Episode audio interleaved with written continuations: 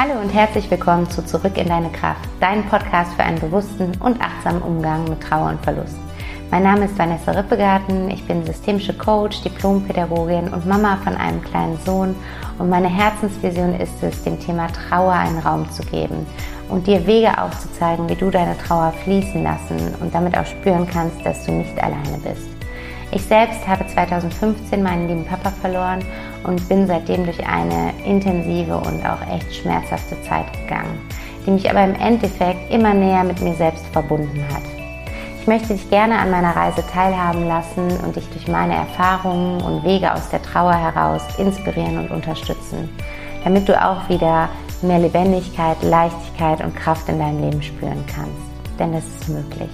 Du musst nicht alleine dadurch, Lass uns den Weg einfach gemeinsam gehen.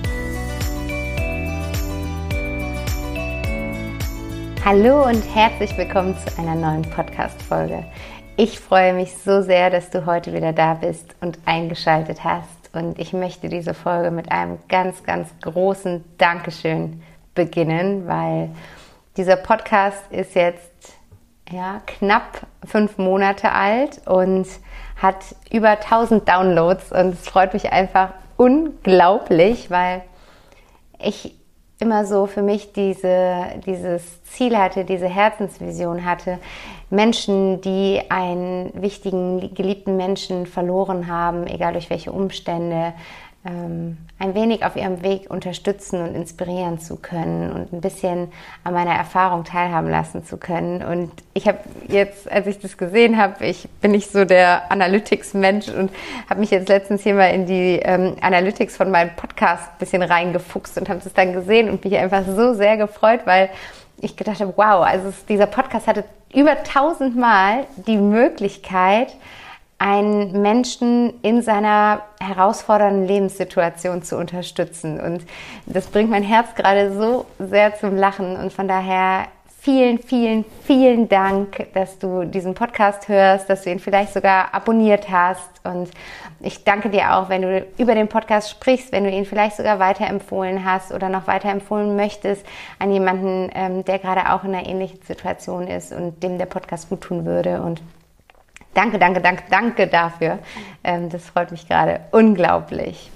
Genau, das wollte ich noch sagen, bevor ich loslege mit dem heutigen Thema. Und heute in der Folge möchte ich mit dir über das Thema sprechen, wer sagt eigentlich, wie ich zu trauern habe.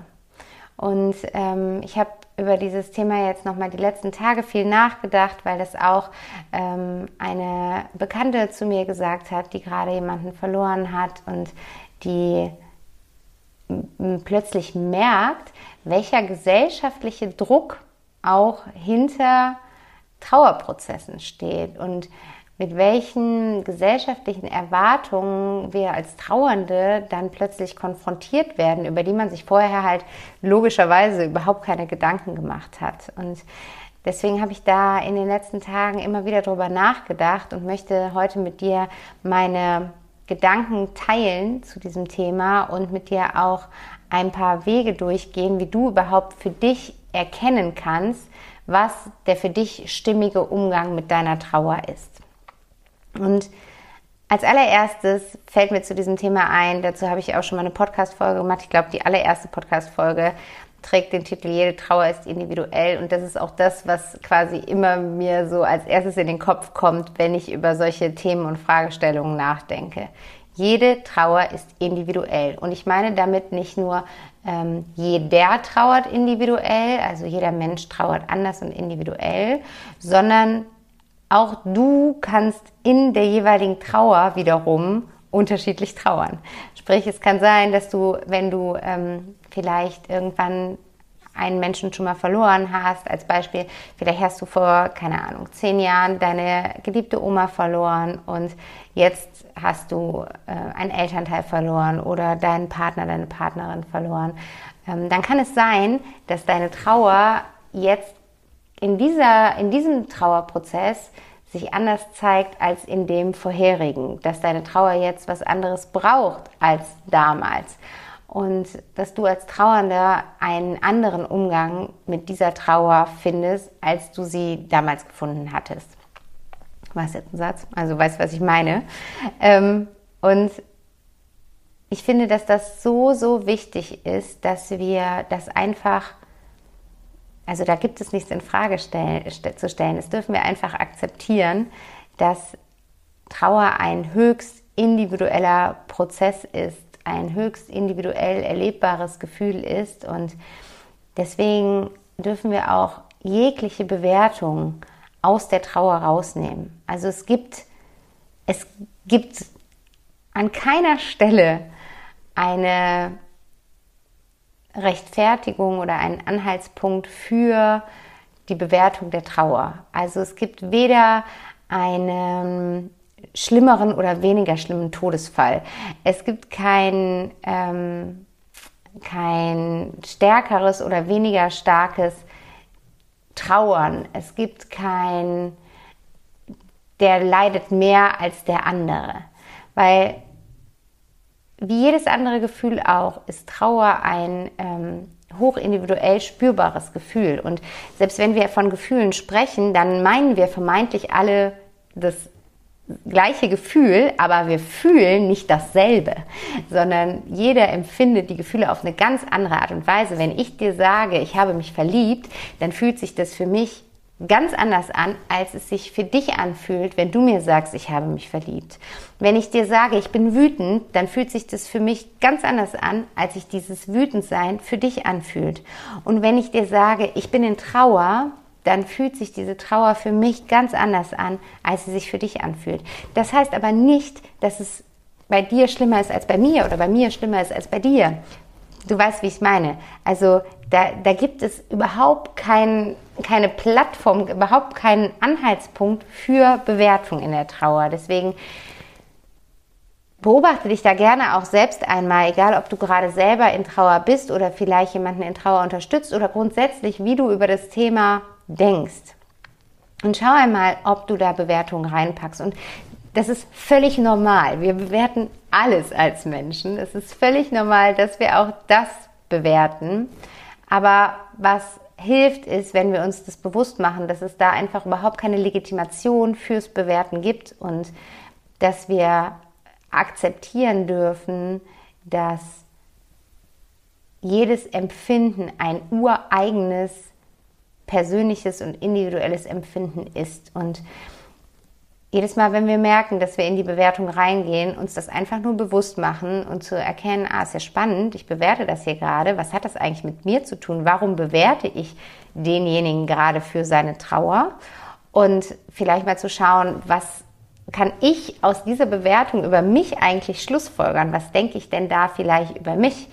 Ähm, und und dann einfach wieder zu diesem Punkt zurückkommen und sich einfach vor Augen führen, dass es da ähm, ja überhaupt keinen Nährboden für Bewertung gibt.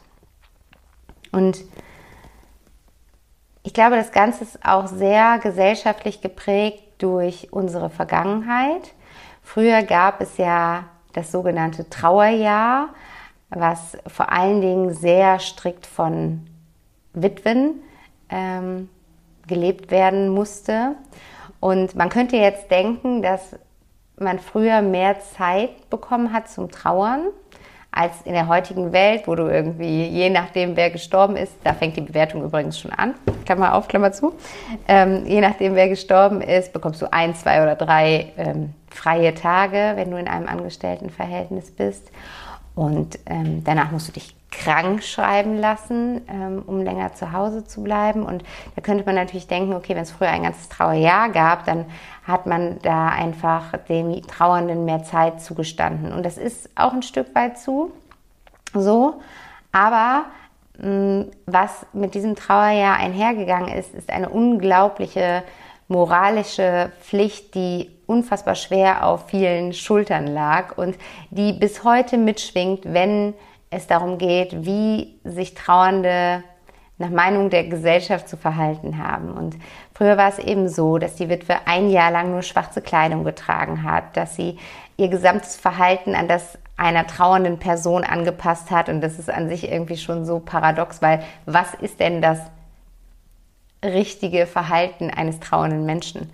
Ähm, aber ne, das, du weißt, was ich meine. Es war halt, ne, dass die Person sehr ernst sein sollte, nicht gelacht hat, traurig war, eine Schwere mitgebracht hat, ähm, eine Melancholie ausgestrahlt hat und ja, dass man der Person wirklich angesehen hat, dass sie gerade in Trauer ist, an, anhand ihrer Kleidung, anhand ihrer Mimik und Gestik und ihres Verhaltens. Und sie wurde so quasi wirklich zur Inaktivität gezwungen, sollte nicht am gesellschaftlichen Leben teilnehmen, keine Einladungen wahrnehmen, keine Feste besuchen, keine Feste ausrichten, sondern wirklich so abgekapselt von der Welt ein Jahr in Trauer verbringen und Danach dann aber, nach diesem Jahr, dann auch bitte schön wieder funktionieren, weil dann ist ein Jahr rum und hast ein Jahr Zeit gehabt und dann, dann jetzt aber bitte wieder in die Vollen gehen. Und wenn du selber schon mal einen geliebten Menschen verloren hast, dann weißt du einfach, dass das ein absolutes theoretisches Konstrukt ist und überhaupt nichts mit der erlebten Realität zu tun hat. Und die Schwierigkeit ist aber, dass das so in unserem in unserem Gedankenkonstrukt, in unserem Moralkodex äh, weitestgehend in unserer Gesellschaft so geblieben ist. Also allein das mit der schwarzen Kleidung. Ich weiß nicht, ob du schon mal auf Beerdigungen warst, äh, wo kein Schwarz getragen wurde. Ich kann sagen, ich war bisher auf einer einzigen Beerdigung, auf der nicht Schwarz getragen wurde. Und ich war wirklich für mein Alter schon auf echt vielen Beerdigungen. Und ähm, damit fängt es dann an. Klar, wir tragen jetzt nicht mehr das ganze Jahr über ähm, schwarz, aber damit fängt es eigentlich an, dass man äh, über seine Kleidung ein Statement setzt und mit der Kleidung sagen möchte, hallo, ich bin traurig. Und weiter geht aber quasi dieser gesellschaftlich geformte Moralkodex insofern, als dass die meisten Menschen, die einem Trauernden begegnen, eine gewisse Erwartungshaltung haben, wie der Trauernde sich zu fühlen hat, wie der Trauernde sich zu verhalten hat. Und da gehen wir in der Regel davon aus, dass der Trauernde traurig ist, dass der Trauernde eine absolute Schwere verspürt, ähm, ja, vielleicht so ein bisschen abwesend ist, in seiner eigenen Erinnerungswelt äh, abgetaucht und ähm, ja sehr, sehr ernst ist, nicht lachen kann, keine Freude empfinden kann, keinen Spaß haben kann und ähm, ja, so, so, so völlig, völlig für sich zurückgezogen ist. Und gleichzeitig aber dieser Mensch dann in der normalen Gesellschaft weiter funktionieren soll. Also dann halt nach zwei, drei Tagen wieder arbeiten geht und ähm, da dann auch weitestgehend so weiter funktionieren soll, wie er es vor dieser Erfahrung gemacht hat. Und das führt dazu, dass häufig Trauernde heutzutage so einen mm, Widerspruch in der erlebten Realität erfahren, in der erlebten Gefühlswelt und den Erwartungen im Außen erfahren. Also das eine ist eben das, was ich gerade gesagt habe, was die meisten von Trauernden erwarten, wie sie sich fühlen und wie sie sich verhalten. Und das andere ist das, wie sich der Trauernde denn wirklich fühlt. Und ähm, das ist häufig ein, eine Blumenwiese an Gefühlen, die da in einem hochkommen, wenn ich es mal positiv formuliere. Es ist ein Portfolio ähm, der Gefühlswelt und es kommen so, so viele unterschiedliche Gefühle im Laufe eines Trauerprozesses in uns hoch. Ich habe ja auch, ich glaube, die vorletzte Podcast-Folge war zu den ähm, Phasen der Trauer. Da gibt es auch die zweite Phase ähm, von den aufbrechenden Emotionen und das ist das, was viele Trauernde sehr ähm, bewusst erleben, eben diese ganz aktiv brodelnden Gefühle, die sich allerdings abwechseln oder zeitgleich kommen und die eben nicht nur aus Traurigkeit und Schwere bestehen, sondern wo eben alle möglichen Gefühle an die Oberfläche kommen, äh, von Wut und Zorn und Aggressivität über Enttäuschung, über Schuld, über Angst, über natürlich Traurigkeit, als auch über Freude zum Beispiel. Und das ist dann was, womit viele Trauernde ein großes Problem bekommen, aufgrund dieser gesellschaftlich geprägten Erwartungen, die an uns Trauernde gerichtet äh, werden, weil, das habe ich auch schon des Öfteren im Coaching gehabt als Thema, man ja von einem Trauernden erwartet, dass er nicht lachen kann, dass er keine Freude spüren kann, dass er keinen Spaß haben kann oder möchte oder wie auch immer. Und wenn der Trauernde dann aber merkt, dass das gerade das ist, was ihm eigentlich gut tut und dass das gerade das primäre Gefühl ist, dann führt das oft dazu, dass aufgrund dieses gesellschaftlichen Moralkodexes ähm, wir diese Gefühle unterdrücken und nicht zulassen. Und eigentlich sind das aber genau die Sachen, die wir in dem Moment brauchen. Und ähm, deswegen komm, also deswegen erkenne bitte für dich, dass niemand außer dir selbst dir sagen kann und darf, wie du zu trauern hast. Weil wir brauchen im Endeffekt beides. Wir brauchen all diese Facetten. Wir brauchen den, den Rückzug und ähm, dieses Ausbreiten der Trauer. Das ist ja immer das, was ich sage, der Trauerraum gehen, die Trauer fließen lassen. Das brauchen wir definitiv im Laufe eines Trauerprozesses. Und das war das, um jetzt auf die Geschichte zurückzukommen, was die Frau damals in den damaligen Zeiten wirklich als Raum geschenkt bekommen hat durch dieses Trauerjahr, diese Möglichkeit des Rückzuges und sich und seiner Trauer da komplett äh, Aufmerksamkeit zu schenken. Aber das heißt nicht, dass wir 24-7 nur Trauer spüren und uns nur mit der Trauer befassen und quasi unsere Trauer sind. Denn das sind wir nicht. Das ist nicht unsere Identität. Die Trauer ist so wie jedes Gefühl einfach ein weiteres Gefühl, was wir nun erfahren. Aber wir sind nicht die Trauer. Und deswegen ist es halt so schwierig, wenn man sich so komplett abgrenzt von allem ähm, und wie es damals mit den Frauen gemacht wurde, die quasi dazu gezwungen hat, sich vom gesellschaftlichen Leben auszugrenzen und stattdessen so komplett für sich und mit seiner Trauer allein zu sein. Wir brauchen auch neben dem Raum, den wir der Trauer geben, auf der anderen Seite den Halt und die Struktur, die wir durch eben soziale Kontakte bekommen können, die wir durch die Teilnahme am gesellschaftlichen Leben, am Leben als solches bekommen können. Wir brauchen das, dass wir überhaupt spüren, dass wir am Leben sind, dass wir merken, dass es da einen Unterschied gibt. Unser geliebter, verstorbener Mensch ist tot, aber wir leben. Und diese Erfahrung müssen wir auch machen dürfen im Laufe eines Trauerprozesses. Und mit dieser Erfahrung oder diese Erkenntnis, dass wir nach wie vor leben, gehen oft positive ein Gefühle einher, gehen oft Gefühle der Leichtigkeit, der Lebensfreude, ähm, des Glücks, des Spaßes einher. Und bitte unterdrück die nicht, weil du denkst, du darfst es gerade nicht fühlen, weil du trauernd bist. Bitte nicht. Lass diese Gefühle zu. Natürlich darfst du auch lachen, auch wenn ein unfassbar geliebter Mensch von dir verstorben ist. Natürlich darfst du auch einen schönen Tag erleben. Natürlich darfst du auch ein tolles Gespräch haben. Natürlich darfst du auch dir den Bauch halten vor Lachen. Natürlich darfst du auch äh, dich leicht und lebendig fühlen. Also erlaube dir auch diese Gefühle zuzulassen. Wenn sie da sind, wenn sie kommen, drück sie nicht weg, weil du denkst, du dürftest das als Trauernder nicht, sondern lass sie kommen. Und vielleicht denkst du jetzt, hört sich alles ganz nett an, aber ganz ehrlich, ich weiß gar nicht so wirklich, was für mich der richtige Weg meiner Trauer gerade ist. Weil, wie ich eben schon gesagt habe, selbst wenn du vielleicht schon mal in deinem Leben einen geliebten Menschen verloren hast, heißt das nicht, dass wir damit dann quasi sowas wie so eine Guideline haben und wissen, ah, okay, jetzt kommt das, dann kommt das, dann kommt das und dann ist wieder gut. Ähm, und dass dieser Trauer, dieser neue Trauerprozess dann eben eins zu eins so abläuft, wie das in deiner Vergangenheit schon mal passiert ist, sondern es kann dieses Mal einfach ganz, ganz anders sein. Und da ist immer so die Frage, wie finde ich eigentlich in meine Trauer rein? Wie finde ich ähm, den richtigen Weg, um mit meiner persönlichen und individuellen Trauer umzugehen.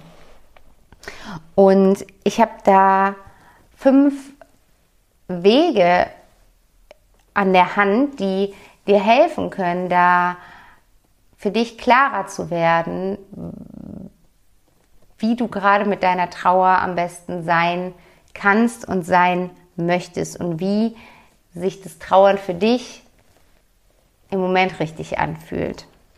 Und das Erste, was ich dir damit auf den Weg geben möchte, ist, dass du dir wirklich täglich die Zeit dafür nimmst, dich einmal kurz mit deinem Bauchgefühl zu verbinden.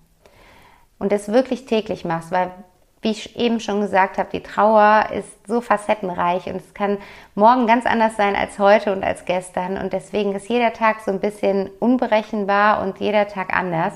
Und wir dürfen uns in der Trauer immer wieder täglich neu so ein bisschen auf uns und unsere Gefühlswelt einstimmen. Und da hilft es sehr, wenn du dir morgens die Zeit dafür nimmst, dich einmal mit dir zu verbinden und ähm, ja, dich mit deinem Bauchgefühl zu verbinden. Du kannst dafür die Augen schließen, du kannst einmal nicht hineinspüren und tief ein- und tief ausatmen, dich so ein bisschen erden, ein bisschen bei dir ankommen, dir diese eine Minute am Morgen für dich schenken und dir dann einfach die Frage stellen, was brauche ich heute?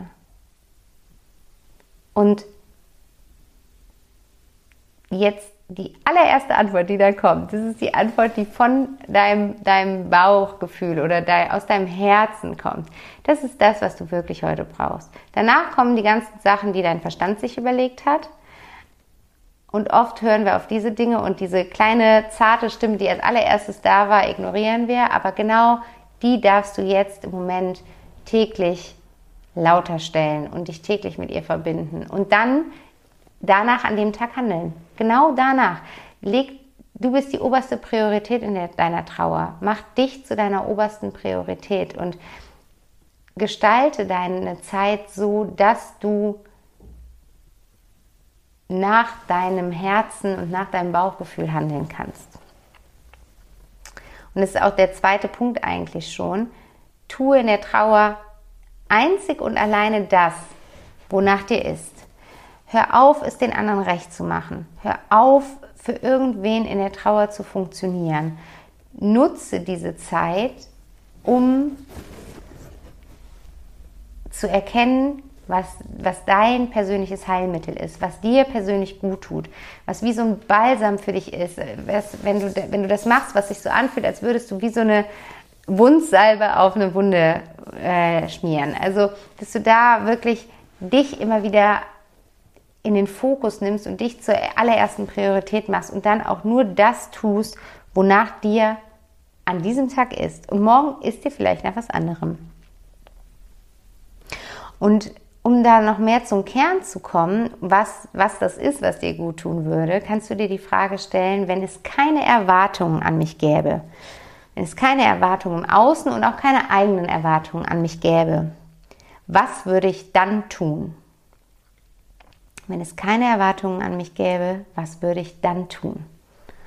Und stell dir diese Frage ruhig mal täglich und guck mal, was da kommt. Sammel das mal. Das kannst du aufschreiben, die Antworten, die dann kommen und dir vielleicht einmal in der Woche durchlesen und, und guck dann mal, ob du irgendwas davon schon umsetzt in deinem Leben. Und wenn nicht, ob es da dann einen Punkt gibt, an den du dich mal langsam rantrauen möchtest und den du für die nächste Woche ganz fest in deine Woche einplanst. Also, wenn es keine Erwartungen an mich gäbe, was würde ich dann tun?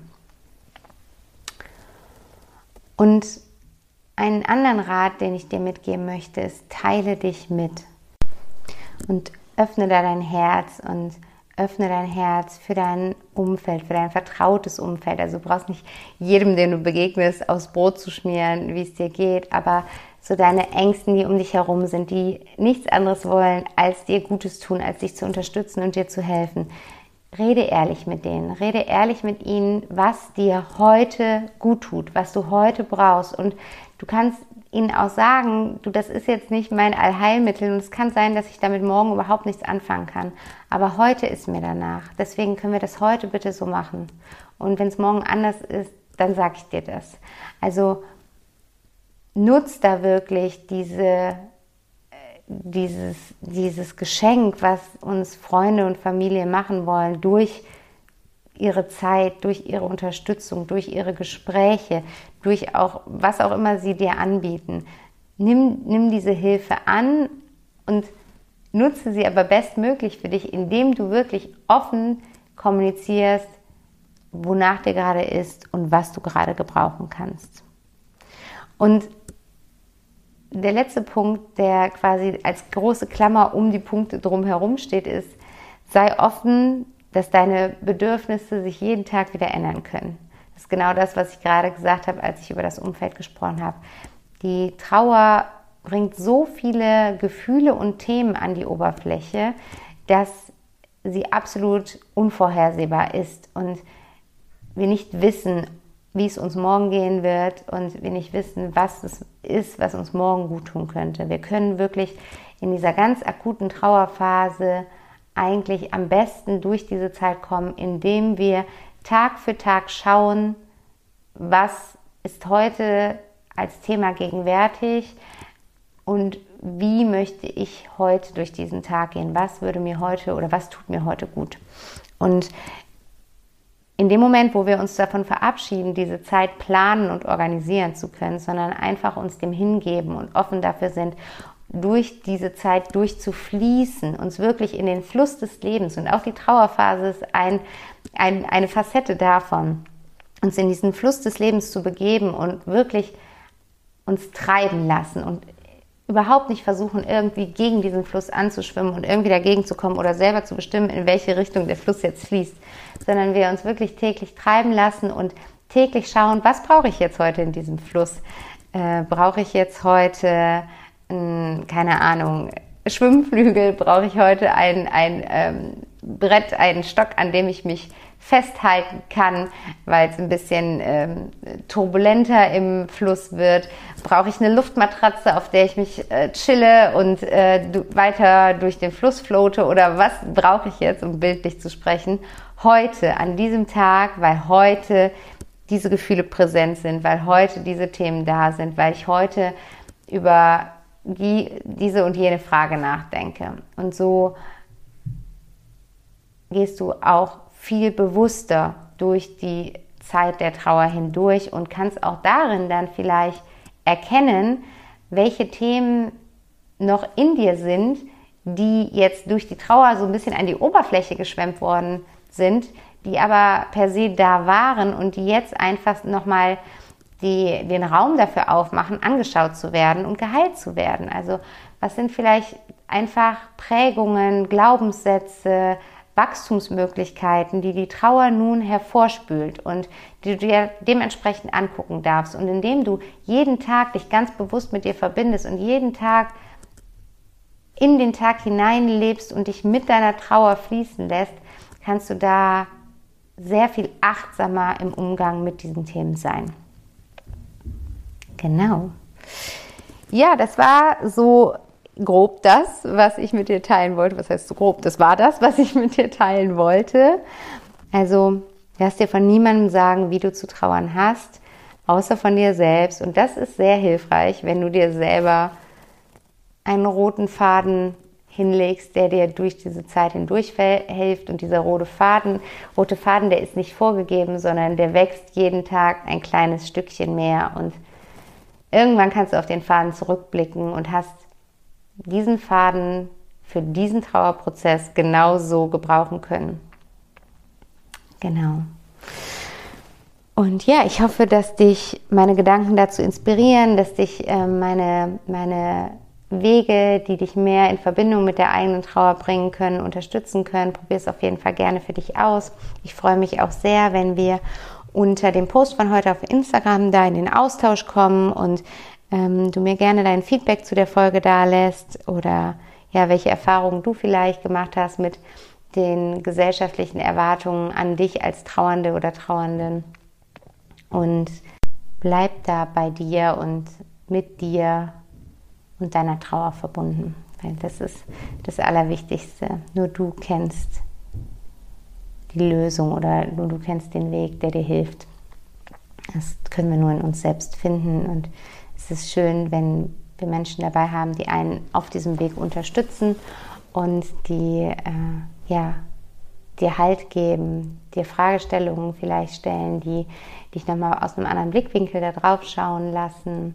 Von daher, wenn du merkst, dass du ja für dich irgendwie nicht so richtig den Pack anfindest, wie du dich wirklich mit deiner Trauer verbinden kannst, wie du für dich den richtigen Weg findest, deiner Trauer Raum zu geben, dann kannst du dich super gerne bei mir melden. Ich habe äh, ab Juni wieder Coachingplätze frei und freue mich da von dir zu hören.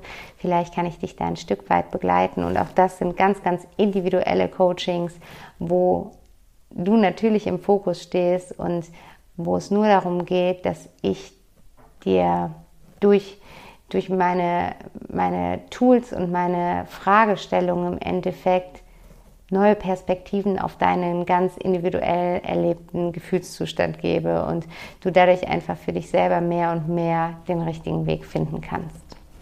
Von daher, wenn das mit dir resoniert, melde dich gerne bei mir, schick mir einfach eine E-Mail an vanessa at backtohappiness.de oder ähm, schreib mir eine Message bei Instagram. Du findest mich dort unter backtohappiness-coaching und dann treffen wir uns zu einem kostenlosen Erstgespräch und schauen gerne, ob ich dich ein Stück weit auf deinem Weg begleiten darf.